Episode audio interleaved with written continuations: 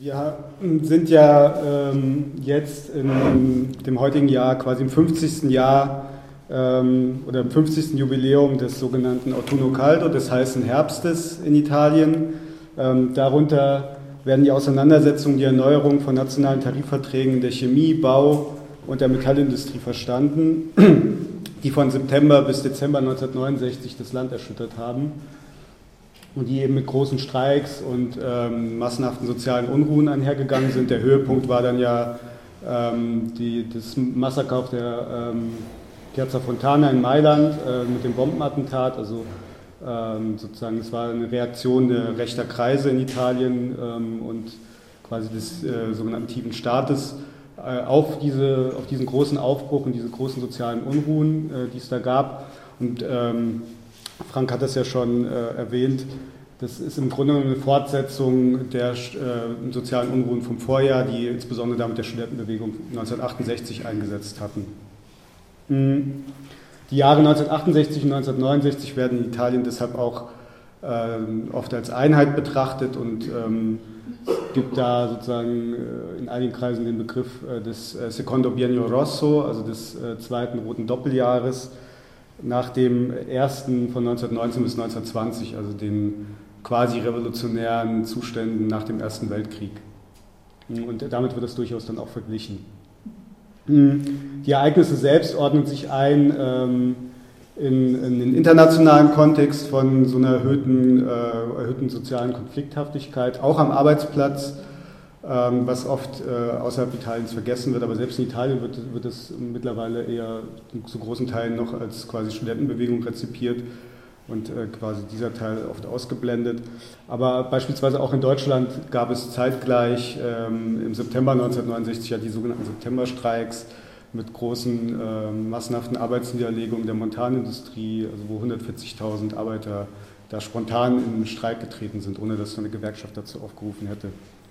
Hm. Das war ursprünglich auch mein Arbeitsausgangspunkt. Also ich wollte ähm, so die Entwicklung in Deutschland und Italien miteinander vergleichen.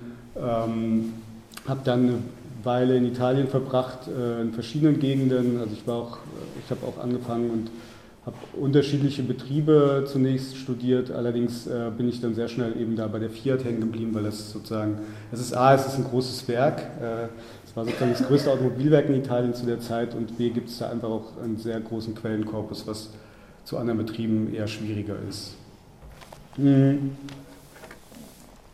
Aber die Fiat ist nicht nur deshalb interessant, äh, weil es da eben sozusagen sehr viele Quellen äh, dazu gibt, ähm, sehr, sehr gut.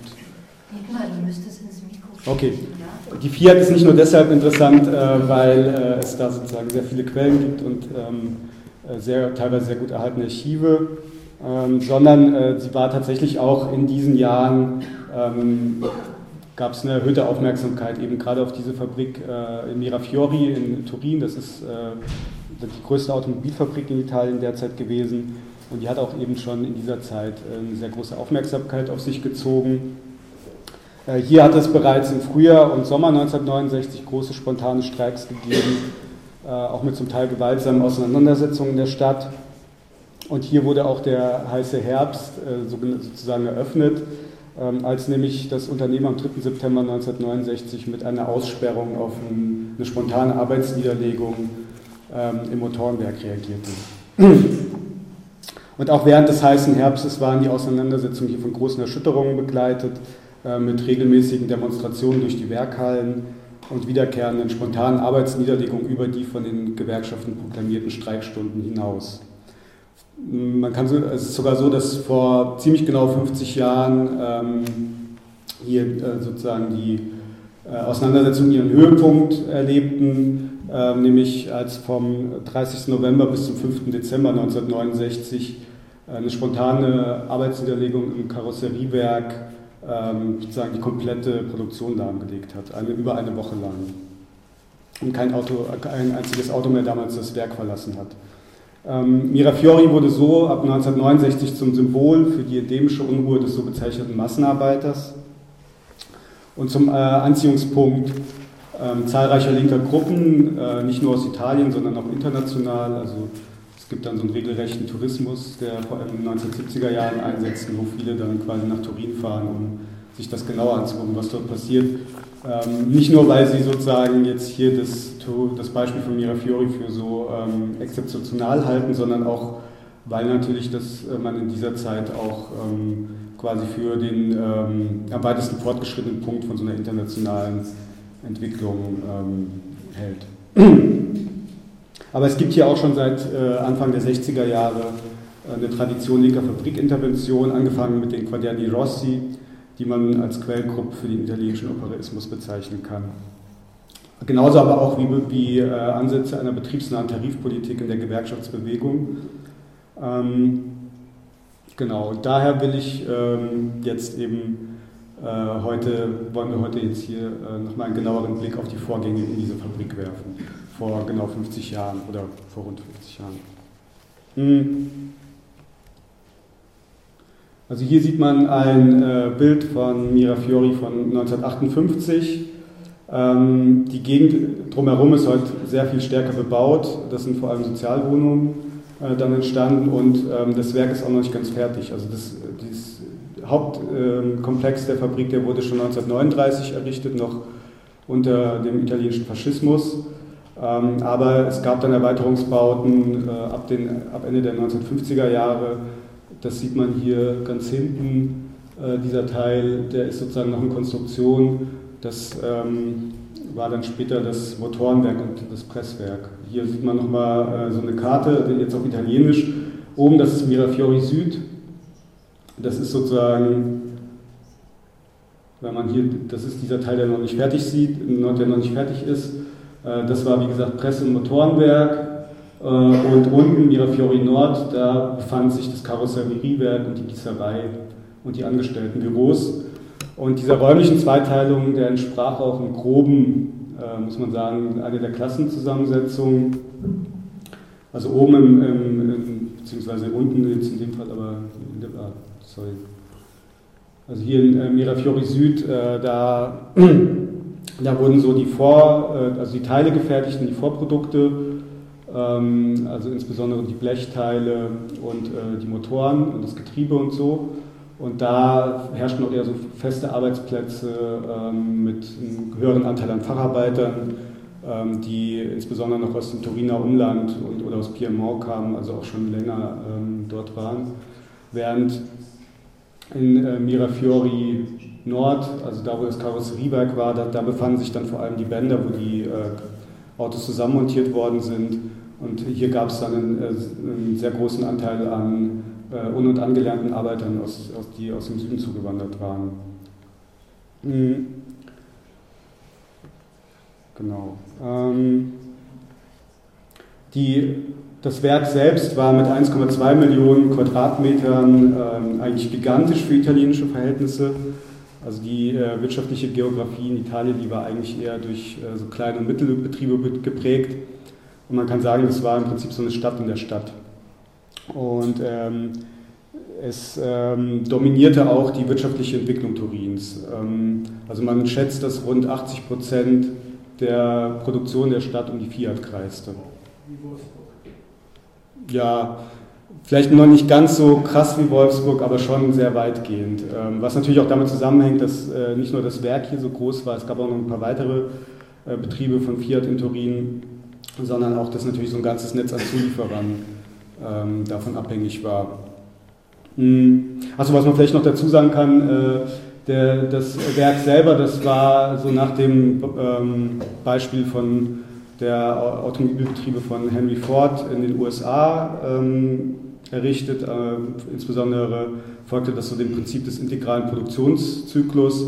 Das bedeutet, dass im Prinzip ähm, sämtliche Produktionsschritte von der Rohstoffanlieferung dann bis äh, zum fertigen Automobil quasi auf dem Werksgelände stattfanden. Ähm, also wie gesagt, ähm, durch diese starke Konzentration auf die Fiat war Turin im Prinzip eine Art Company Town in dieser Zeit. Äh, das zeigt sich dann auch in der Bevölkerungsentwicklung, die im Prinzip den Rhythmus der Expansion der Produktion bei der Fiat folgte. Ähm, die Einwohnerzahlen von Turin, die stiegen von 1951 bis 1974 von 720.000 auf über 1,2 Millionen. Ein Wachstum, das vor allem der Zuwanderung ähm, nicht nur, aber vor allem auch aus dem Süden Italiens geschuldet war. Und gleichzeitig stieg die Beschäftigung bei Mirafiori von 17.000 auf über 50.000 Arbeiter Anfang der 1970er Jahre. Und vor allem ab Ende der 1960er Jahre wurden da eben vermehrt auch äh, Einwanderer aus dem Süden eingestellt. In den 1950er und 60er Jahren war das eher noch so, dass, dass man, ähm, bevor man bei der Fiat arbeiten konnte, musste man in einem anderen Turiner Betrieb gearbeitet haben. Also da ähm, die Fiat galt sozusagen noch als ein privilegierter Arbeitsplatz, insbesondere aufgrund der höheren Löhne. Ähm, das änderte sich aber dann im Verlauf der 1960er Jahre auch aufgrund des boomenden Marktes und äh, der Notwendigkeit, eben die Produktion hier massiv auszudehnen. Und am Ende der 1960er Jahre wurde dann eigentlich direkt, äh, wurden die Leute dann eigentlich direkt im Süden angeworben und jetzt hier zu Fiat gebracht. Mm, das Werk symbolisierte auf äh, besondere Weise das damals dominante fordistische Produktionsmodell, wie es sich in Europa nach dem Zweiten Weltkrieg etabliert hatte. Und das vor allem auf einer Zergliederung der Arbeitsprozesse und einer und der, auf einer Gliederung der Arbeitsprozesse in einzelne Arbeitsschritte und auf ihre Mechanisierung mit Hilfe des Fließbands beruhte. Ähm, hier habe ich jetzt ein Foto aus dem Karosseriewerk von 1960. Mm, das ist jetzt hier kein Fließband, aber das Prinzip ist ähnlich. Das ist eine Hängebahn, an der die Karosserien hängen und ähm, das ist hier eine Abteilung der Endmontage. Also hier werden dann nach und nach die ähm, Teile montiert und ähm, am Ende kommt dann ein fertiges Auto bei raus. Und es ist eben so, dass die Arbeiter jetzt hier nicht äh, quasi ein äh, komplettes Werkstück bearbeiten, sondern dass sie immer nur einzelne Arbeitsschritte ausführen im Takt äh, quasi dieser Hängebahn. Also die Geschwindigkeit, die wird auch durch die Hängebahn hier vorgegeben. Ähm, man sieht auch hier nochmal, das ist natürlich auch eine besonders anstrengende Haltung, in der die hier stehen. Also, kann sich vorstellen, wenn man das acht Stunden lang macht, ist das nicht auch besonders bequem. Aber das äh, Hauptprinzip bestand eben darin, dass man hier jetzt eben versuchte, die Subjektivität der Arbeiter aus dem Produktionsprozess auszuschalten und die Kontrolle über den Arbeitsprozess quasi von den Arbeitern auf das Management zu übertragen, mit Hilfe eben auch ähm, dieser technischen Anlagen äh, und des Fließbandes, ähm, also wo sich sozusagen hier mh, wo sich sozusagen der Arbeitsprozess selbst in technischen Anlagen objektiviert. Ähm, am deutlichsten eben dadurch, äh, dass, dass hier die Arbeitsgeschwindigkeit durch, die, durch den Takt der Bänder vorgegeben wird. Das bedeutet eben auch, dass formal gesehen äh, das Management im Prinzip die absolute Kontrolle über alle Produktionsabläufe hatte, beziehungsweise die Planungsabteilung. Ähm, und das wurde nochmal äh, begleitet dann auch von einer rigiden Fabrikhierarchie durch, also durch eine sehr strenge Kontrolle ähm, der Vorarbeiter und Meister und sozusagen so ein Top-Down-Modell auch des Informationsflusses, also wo im Prinzip äh, einfach von oben nach unten äh, die Produktionsvorgaben weitergegeben worden sind. Mhm. Umäntelt war das Ganze mit der sogenannten wissenschaftlichen Betriebsführung, ähm, terroristischer Prägung, also die hier jetzt eben Angaben äh, mit äh, angeblich objektiven Methoden der beispielsweise der Arbeitszeitmessung ähm, hier sozusagen die, die ähm, durch das Management gesetzten Normen zu legitimieren. Hm. Von den Zeitgenossen wurden diese Arbeitsverhältnisse in Anlehnung an damalige neomarxistische Debatten dann auch als Entfremdung des Arbeiters äh, von seiner Arbeit ähm, bezeichnet, jetzt nicht nur von dem Ergebnis seiner Arbeit, das ja sozusagen das ähm, das Eigentum eines anderen war, sondern jetzt auch von der Tätigkeit selbst, die hier quasi ähm, durch den mechanisierten Produktionsprozess vorgegeben wurde. Hm, das kann man durchaus auch in äh, damalige zeitgenössische Interviews äh, hineininterpretieren, also die mit den Arbeitern damals geführt worden sind, also wo sich tatsächlich ähm, generationen- milieuübergreifend ähm, quasi sich die, die Arbeiter über über den Produktionsprozess und über, den, äh, über die Fließbandarbeit beschweren. Ähm, und das sozusagen unabhängig davon, ob es jetzt Kommunisten, Katholiken etc. waren. Es findet sich ein Generationenunterschied insoweit, als dass bei den Älteren der durch das Fließband organisierte Arbeitsprozess vor allem Angst und Unsicherheit angesichts des Kontrollverlustes auslöste, während bei den Jüngeren, die das gar nicht mehr anders kannten, da zeigte sich eher vermehrte Gleichgültigkeit, Ablehnung und teilweise auch eine regelrechte Abscheu vor der Arbeit. Ähm, also es wird dann in zeitgenössischen Studien auch so ausgedrückt, dass ähm, bei den Jüngeren, die finden jetzt auch gar keine Erfüllung mehr in irgendeiner Form halt in der Arbeit selber, die sie da ausführen, sondern sie ist nur noch äh, eine Quelle von Einkommen. Während das sozusagen noch, zumindest äh, bei den klassischen Arbeitsprozessen, wo die Arbeiter ein komplettes Werkstück behandeln, da gibt es auch immer noch, noch eine gewisse Beziehung zum Arbeitsprodukt oder zur, zur ausgeführten Tätigkeit. Hm.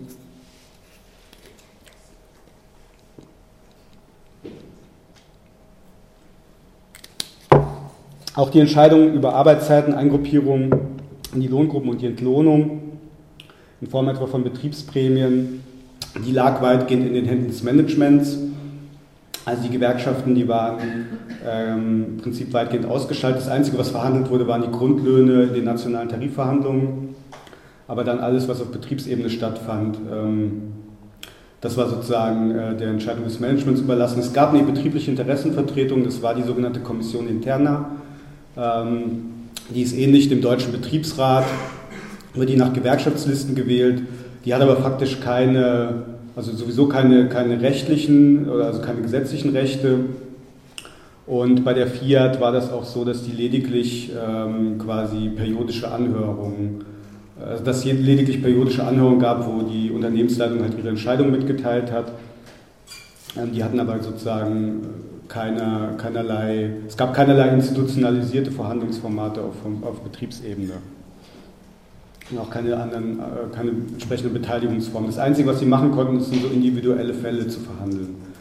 Äh, das, das äh, sprich, das, das, die industriellen Beziehungen bei der Fiat die entsprachen eher so einem paternalistischen System, wo man entsprechend über gute Beziehungen zu den Vorgesetzten, zu gelben Gewerkschaftern oder eben ähm, ja, zur Unternehmensleitung direkt halt vielleicht Vorteile für sich herausholen konnte oder gewisse Erleichterungen, aber es gab eben keine Kollektivverhandlungen über die betrieblichen Abläufe und die Personalpolitik. Ja.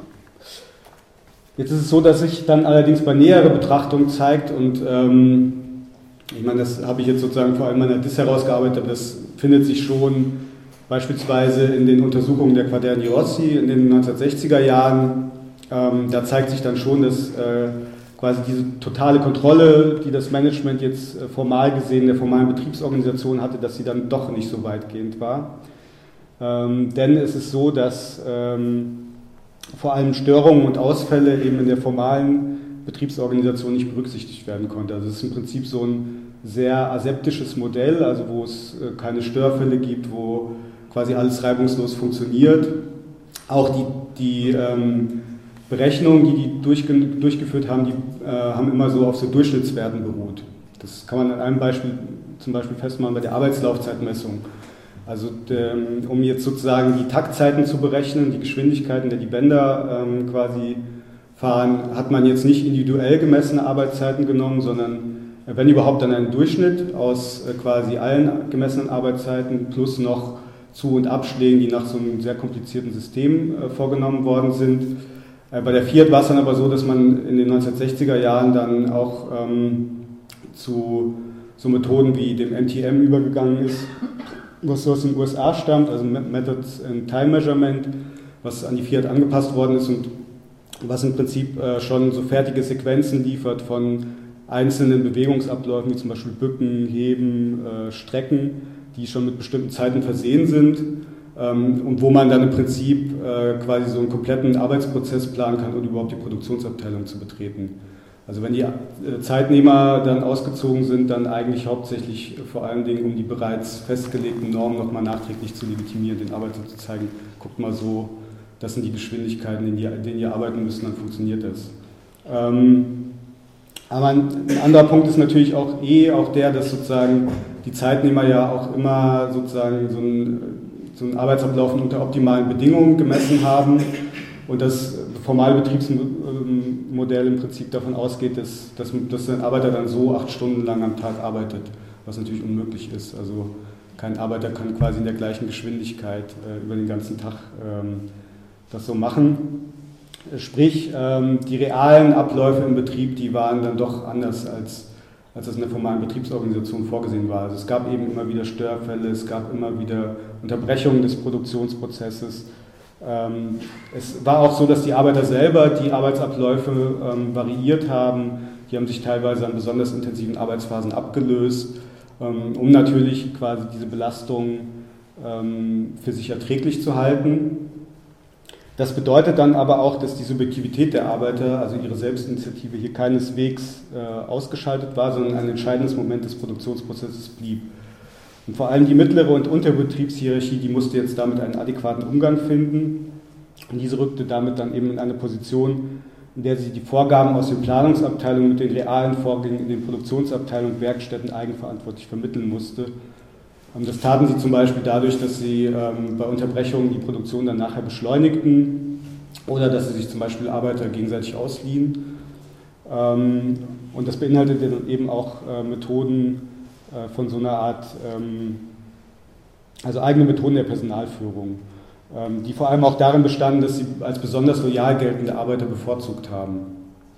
Was wiederum für die Arbeiter selber dann so quasi die Form eines klientelistischen, paternalistischen Systems angenommen hat, weil jetzt sozusagen, wenn jetzt zum Beispiel jemand äh, eine höhere Lohngruppe kam oder sowas, dann lag das nicht daran, äh, dass er jetzt irgendeine besondere Stelle im Arbeitsprozess hatte oder sich besonders qualifiziert hatte, sondern eben, äh, weil er gut mit den Vorgesetzten gestellt war. Mm. Und umgekehrt, die realen Produktionsabläufe selbst, die werden von den Arbeitern dann wiederum als Desorganisation und Chaos beschrieben vor allem dann in Phasen von besonders intensiven Produktionssteigerungen, also wo quasi aus den Planungsabteilungen immer höhere Vorgaben kamen und das im Prinzip darauf hinauslief, dann die Bänder immer schneller laufen zu lassen, was natürlich auch immer wieder größere Störungen und ähm, Unterbrechungen hervorgerufen hat. Mm. Es bleibt aber festzuhalten, dass für das Management dieses Chaos und diese Desorganisation so lange kein Problem gewesen sind, wie seine Vorgaben erfüllt wurden. Also das heißt, die formale Betriebsorganisation war nicht nur ein realitätsfernes Schema, sondern sie diente eben auch zur Legitimation der durch das Management gesetzten Normen. Und die Widersprüche, die wurden dabei eben auf Kosten der Vorarbeiter und Meister, auf Kosten der Arbeiter ähm, mit Hilfe der Vorarbeiter und Meister verdeckt. Hm. Das änderte sich dann aber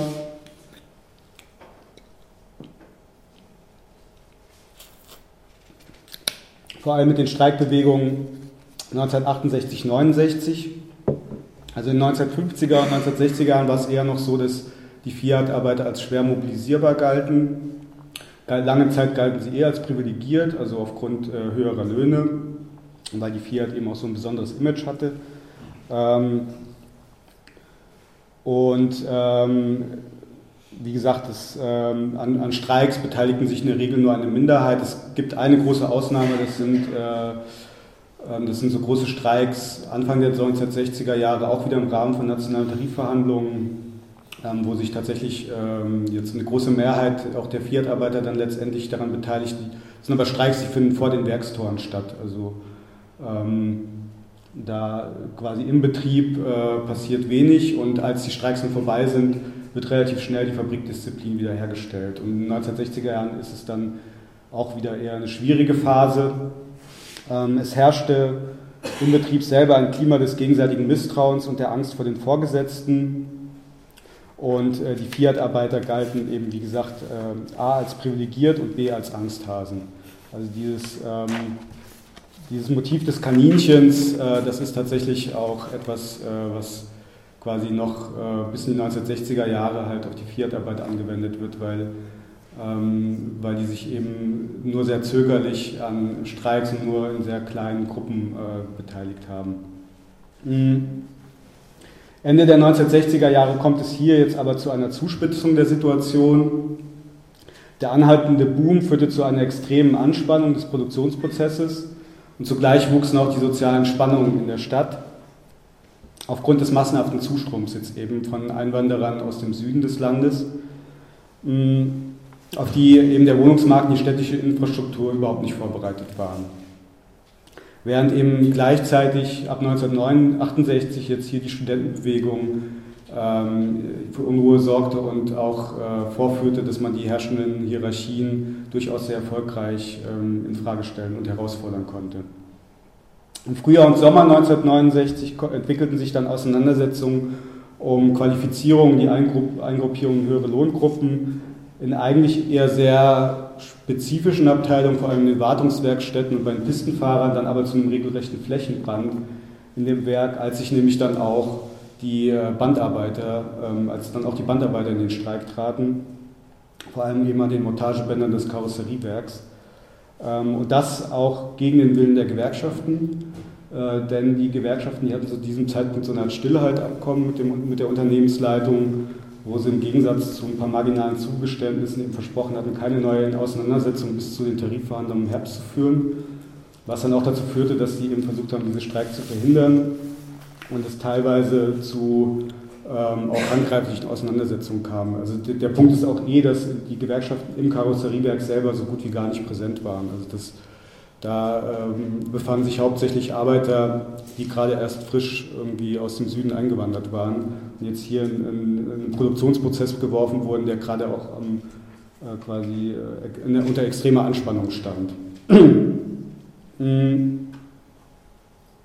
Also es waren, das waren zum Teil eben auch Streiks, die eben mit, äh, mit ziemlich heftigen Auseinandersetzungen dann eben auch mit den Gewerkschaften einhergingen. Äh, wichtig war hier das Eingreifen der Studentenbewegung, die vor die Tore gezogen ist und jetzt hier angefangen haben, ähm, da Versammlungen mit den Arbeitern abzuhalten, Flugblätter zu drucken, wo, man, wo die Arbeiter informiert wurden äh, über die Vorgänge in ihren eigenen Abteilungen. Also es gab dann so regelrechte, vor den Werkstoren so regelrechte Diskussionsgruppen, nach, äh, nach jeder Schicht, nach jedem äh, Schichtwechsel, ähm, wo die Arbeiter eben dann den Studenten erzählt haben, was passiert ist und die haben dann quasi Flugblätter gedruckt und das da verteilt. Und es gab auch eine Arbeiterstudentenversammlung mit auf dem Höhepunkt äh, zwischen 600 und 700 Teilnehmern, die ähm, hier quasi auch sehr wichtig dann eben für diesen Streik gewesen ist. Und der Höhepunkt dieser Auseinandersetzung war dann die Schlacht auf dem Corso Traiano am 3. Juli 1969 als jetzt die Streik das Werk verlassen haben und ähm, eine, Demonst eine, Demonstration aus dem Werk heraus äh, gegen die hohen Mieten und die Wohnungsknappheit äh, da in gewalttätige Auseinandersetzungen der Polizei ausgeartet ist. Also die wurden dann quasi kaum, dass die das äh, Werk verlassen hatten, wurden die direkt von der Polizei angegriffen. Hier auf dem, das ist ein Bild hier vom Corso Traiano, das ist in der Nähe der, von Mirafiori. Da befanden sich damals große Sozialbau, Sozialwohnungskomplexe, die gerade erst frisch errichtet worden waren und da gab es noch sehr viel Baumaterial und so. Weshalb das natürlich dann auch ähm, quasi ähm, dann ähm, dankbares Schlachtfeld war. Also das gab dann äh, Straßenschlachten bis tief in die Nacht hinein mit der Polizei. Mm. Und das, äh, diese Auseinandersetzungen, die waren dann tatsächlich auch sehr symbolisch ähm, jetzt hier für die explosive Sprengkraft, die sich hier in dem äh, Werk angesammelt hatte. Der endgültige Bruch mit der gesamten Situation äh, wurde hier schon quasi angekündigt. Äh, übrigens auch das erste Bild, was, was wir sozusagen für die Werbung für diese Veranstaltung genommen haben, mit, äh, wo dieser Arbeiter mit dem Schild, mit dem Kaninchen und so drauf ist, das ist auch vom 3. Juli 69. Äh, das ist quasi eine Aufnahme, wo die Arbeiter sich gerade vor dem Werk versammelt hatten.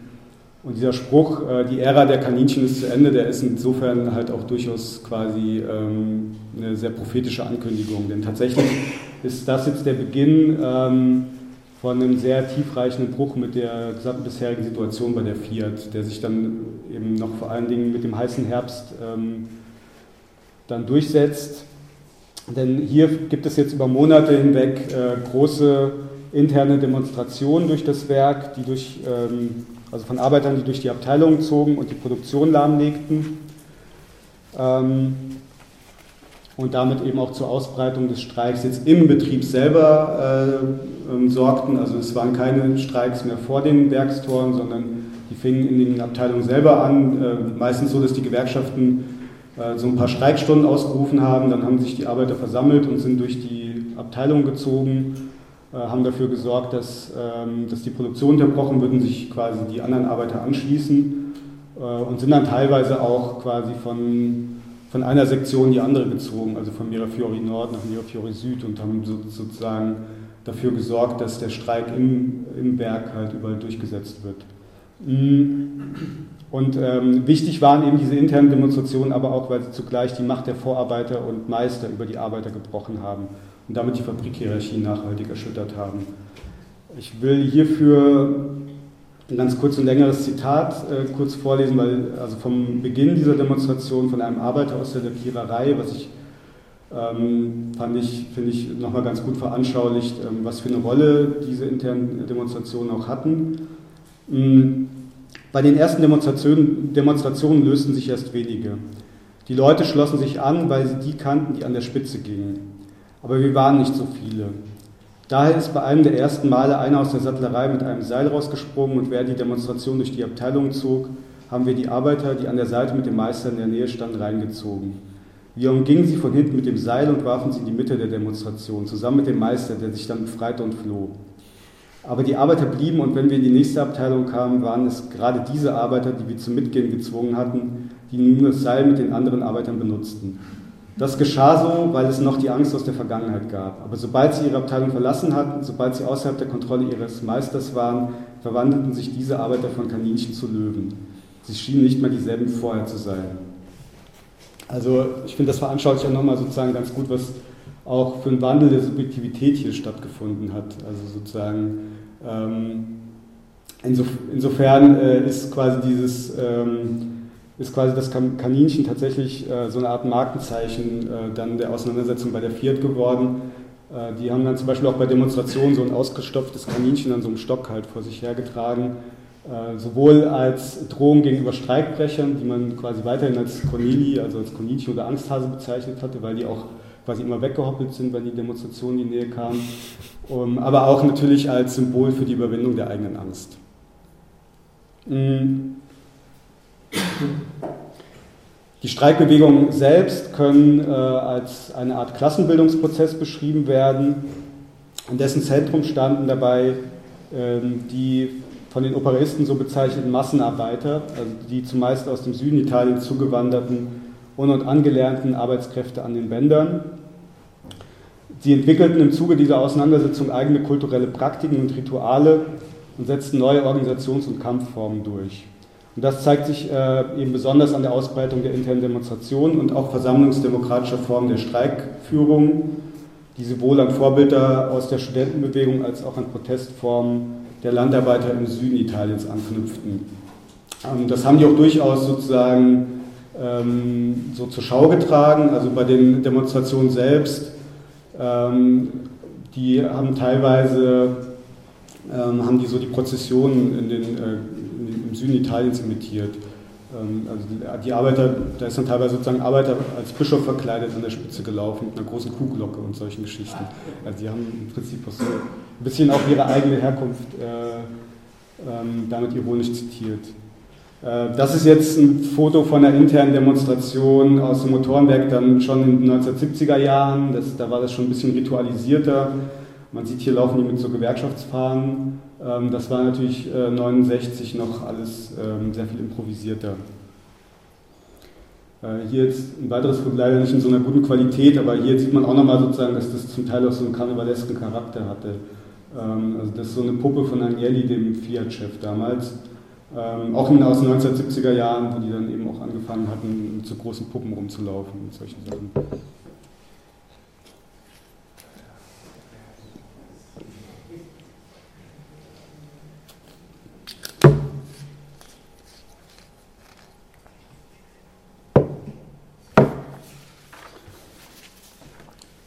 Genau, ich habe hier nochmal, ähm, das ist so eine Streikstatistik, die ich aus den Unternehmensdaten aufgestellt habe.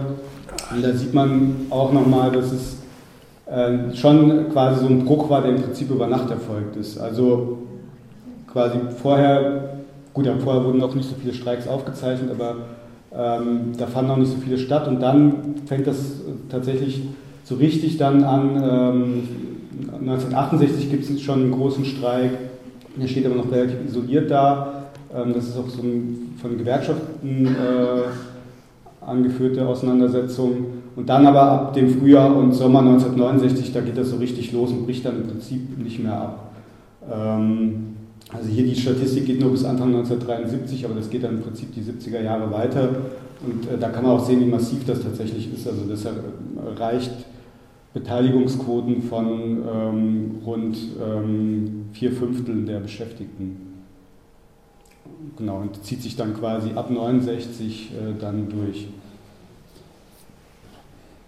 Mhm.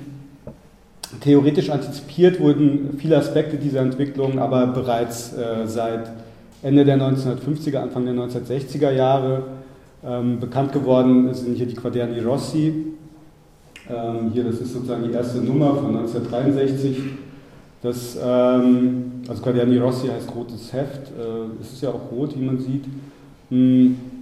Und das war eine Gruppe vor allem von äh, Dissidenten, Intellektuellen und Studenten, so aus dem Umfeld der sozialistischen, kommunistischen Partei, ähm, die äh, jetzt hier Anfang der 60er Jahre angefangen haben, äh, eigene Untersuchungen bei der Fiat, aber nicht nur, sondern auch in anderen Betrieben, vor allem in Turin und Umgeben, durchzuführen.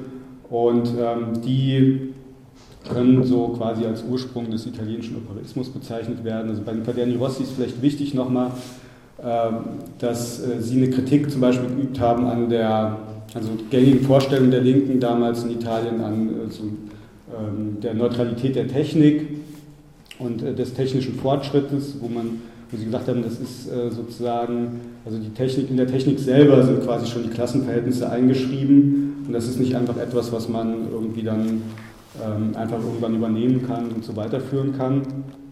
Mm. Aber ähm, insbesondere haben die sich eben äh, dadurch ausgezeichnet, dass sie sozusagen eine sehr genaue Analyse des Produktionsprozesses zum Ausgangspunkt ähm, ihrer Theorien und auch der Politik machen wollten. Ähm, bekannt ist, sind etwa die ähm, Ansätze wie die Kondicerka, auf Deutsch heißt es eigentlich Mitbestimmung, wird aber oft mit militante Untersuchung äh, übersetzt im deutschen Kontext.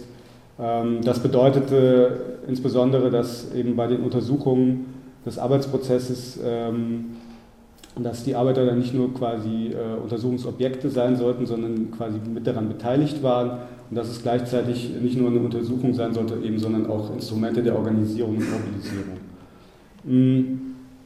Ziel der Gruppe war zunächst eine Vermittlung der politischen Praxis der linken Parteien und Gewerkschaften mit den Vorgängen im Betrieb, wobei aber der Primat auf der Perspektive der Arbeiter lag. Ähm, die Gruppe selbst spaltete sich dann aber bereits 1963 äh, wieder und aus ihrer Nachfolgeorganisation ging dann eben der später so bezeichnete Operaismus hervor, der sich jetzt eben durch eine sehr starke Theoretisierung und Postulierung von Arbeiterautonomie auszeichnete Wobei Arbeiterautonomie jetzt sozusagen nicht nur die Autonomie der, ähm, der Kämpfe und Bewegung der Arbeiter gegenüber dem Kapital meinte, sondern auch gegenüber den Institutionen der alten Arbeiterbewegung wie Gewerkschaften und Parteien. Ähm, die wurden hingegen äh, dann äh, im Prinzip nur noch als Integrationsinstrumente des Kapitals betrachtet. Ähm, und Träger dieser Arbeiterautonomie war für die Operisten waren die sogenannten Massenarbeiter, also eben die, vor allem diese un- und angelernten Arbeitskräfte aus dem Süden, äh, während eben sozusagen die alten Institutionen als von den Facharbeitern dominiert galten.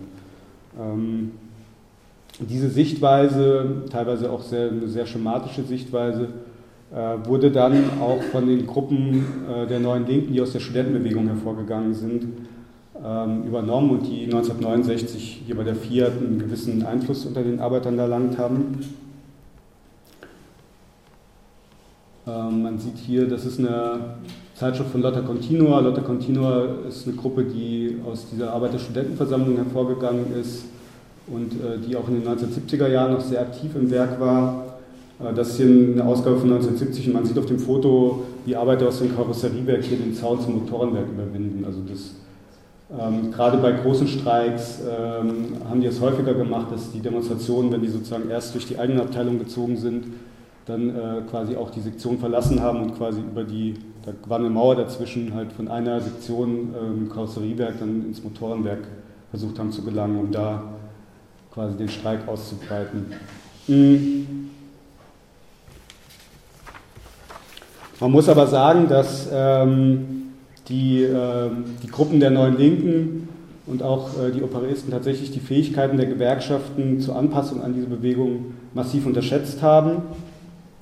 Auch hier gab es nämlich seit Beginn der 1960er Jahre eine Strömung, insbesondere den Metallgewerkschaften des Nordens, die auf eine Erneuerung der Gewerkschaftsbewegung im Rahmen einer betriebsnahen Tarifpolitik gesetzt hat. Und dabei sollten die Arbeitsbedingungen zum Ausgangspunkt für Forderungen, aber auch für neue betriebliche Organisationsformen äh, werden, die sich entlang des Produktionsprozesses gliedern sollten. Im Zentrum stand dabei das Konzept äh, der Arbeiterkontrolle, äh, eben verstanden als Kontrolle der Arbeitenden über ihre Arbeitsbedingungen und den Produktionsprozess am Arbeitsplatz, was auch abgegrenzt wurde übrigens von der deutschen Mitbestimmung.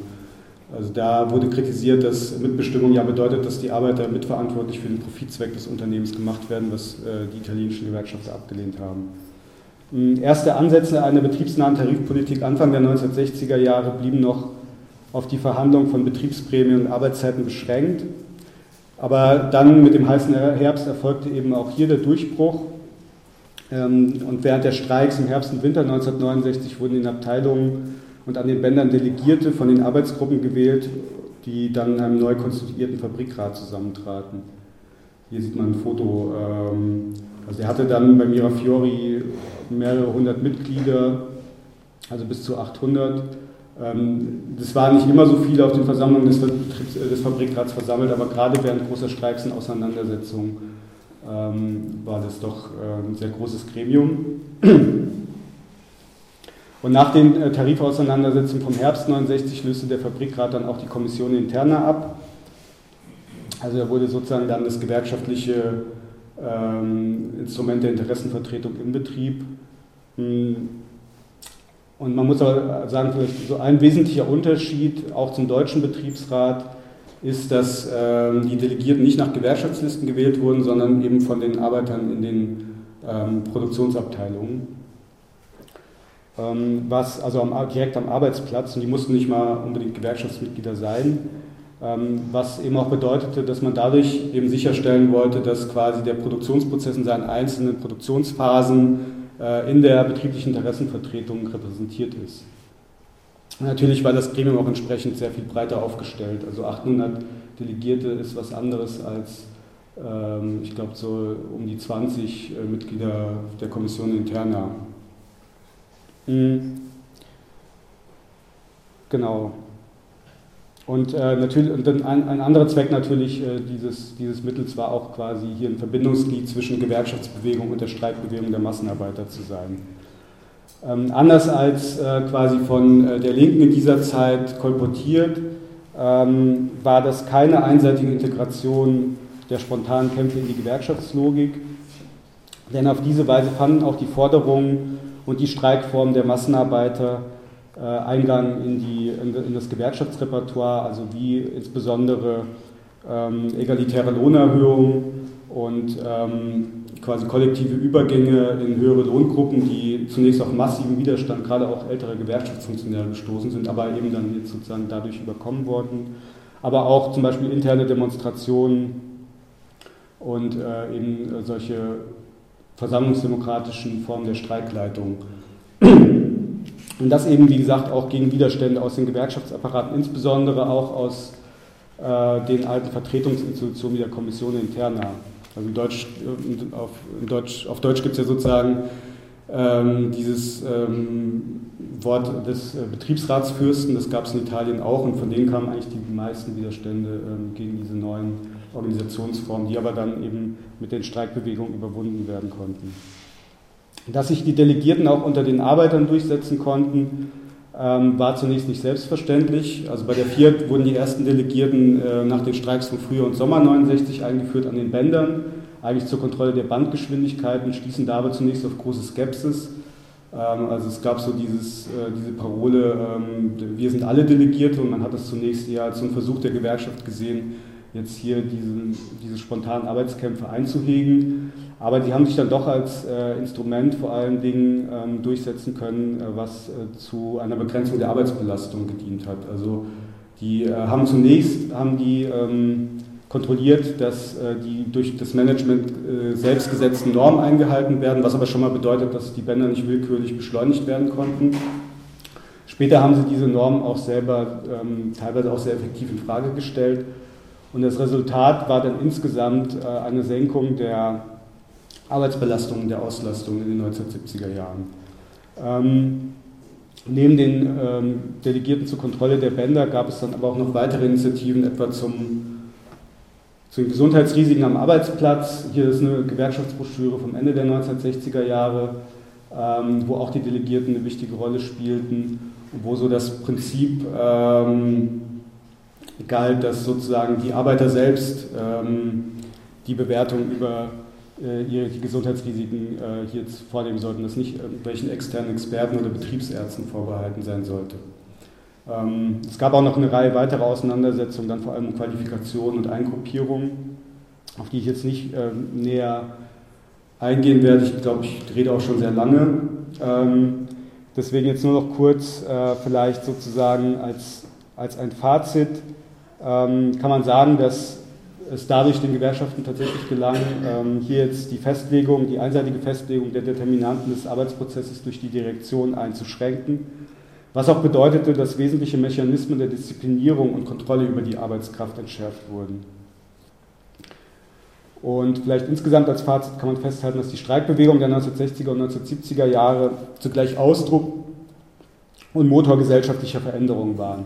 Also Ausdruck insofern, als zum Beispiel Historiker für diese Zeit von einem Wertewandel sprechen, der sich, den hatte ich ja kurz schon angedeutet, halt in so einem Generationenunterschied schon teilweise festmachen lässt, also dass sozusagen für die Jüngeren jetzt hier keine Erfüllung mehr in der Arbeit äh, ist und dass, dass sie da sehr kritisch gegenüber sind und auch teilweise mit offener Ablehnung begegnen. Ähm, und das verstärkt sich aber jetzt natürlich auch nochmal durch die Streikbewegung selber, denn jetzt wird sozusagen aus, äh, aus, aus sozusagen der Kritik und ähm, aus einer prinzipiellen Ablehnung ähm, wird jetzt auch quasi, ähm, fangen jetzt an direkt äh, das in Frage zu stellen, auch praktisch.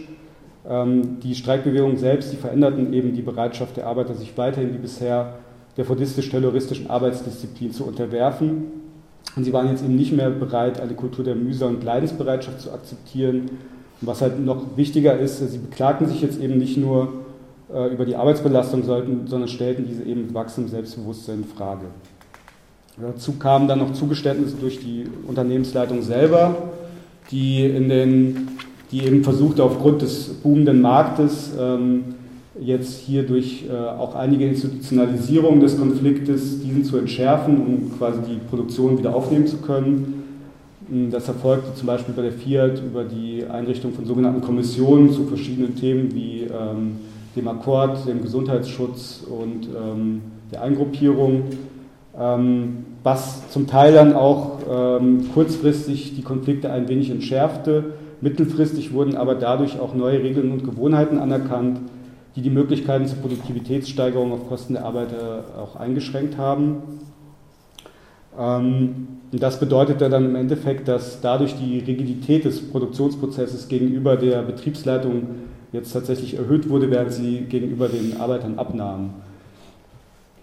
Also weil er sozusagen jetzt nicht mehr so willkürlich äh, quasi nach den Vorgaben des Managements gestaltet werden konnte und hier quasi jetzt äh, auch eine Reihe von Haltelinien angezogen waren. Als Fazit lässt sich da festhalten, dass die Streikbewegung das fordistische-terroristische Produktionsmodell, wie es von Mira Fiori besonders deutlich repräsentiert wurde, in eine tiefe Krise gestürzt haben. Ähm, eine Krise, die sich nicht nur auf quantitative Lohnsteigerung reduzieren lässt. Der Ausweg aus dieser Krise sollte dann aber eine andere Richtung nehmen, als es sich die Protagonisten damals vorgestellt haben. Die Gründe dafür, die liegen sicherlich nicht nur innerhalb des äh, Betriebes, aber beispielsweise schon vor der Weltwirtschaftskrise von 1963 zeichneten sich bei der Fiat einige Tendenzen ab, die sich dann nachher noch verstärkt haben. Also das Unternehmen reagierte auf äh, die erhöhte Konflikthaftigkeit unter anderem dadurch, dass es äh, Arbeitsphasen automatisiert hat, und zwar besonders an solchen ähm, Abteilungen, wo die Arbeiter eine große Produktionsmacht hatten, also wo, die, wo, sie den Produktionsprozess besonders effektiv unterbrechen konnten. Eine andere Strategie waren äh, die Verlagerung von Produktions, äh, Teilen des Produktionsprozesses jetzt auf kleinere und leichter zu kontrollierende Einheiten, insbesondere auf so neue Werke im Süden. Also dieses große, diese große Fabrik äh, mit dem integrierten Produktionszyklus, ähm, die, das war in den 1970er Jahren dann im Prinzip ein Auslaufmodell, äh, weil einfach sozusagen diese Masse an Arbeitskräften da nicht mehr unter, unter Kontrolle zu halten war.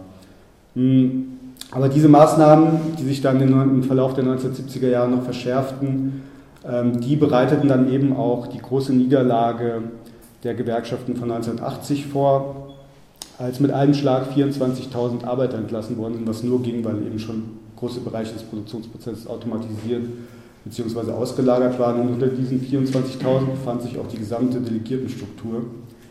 Ähm, und es gab dann noch eine längere, härtere Auseinandersetzung, äh, diesen sogenannten Streik von 35 Tagen, der letztendlich so ausging, äh, dass äh, es eine Demonstration der quasi sogenannten schweigenden Mehrheit gab, zu großen Teilen ähm, Vorarbeiter und Meister, aber auch Angestellte und aber auch äh, einfache Arbeiter, ähm, die quasi jetzt hier die Wiederaufnahme der Arbeit forderten. Und dann letzten Endes ging das dann so aus, dass die Gewerkschaftsspitze auf einer Versammlung des Betriebsrates äh, verkündet hat, dass der Streik äh, beendet ist, obwohl eine Mehrheit äh, dagegen gestimmt hat.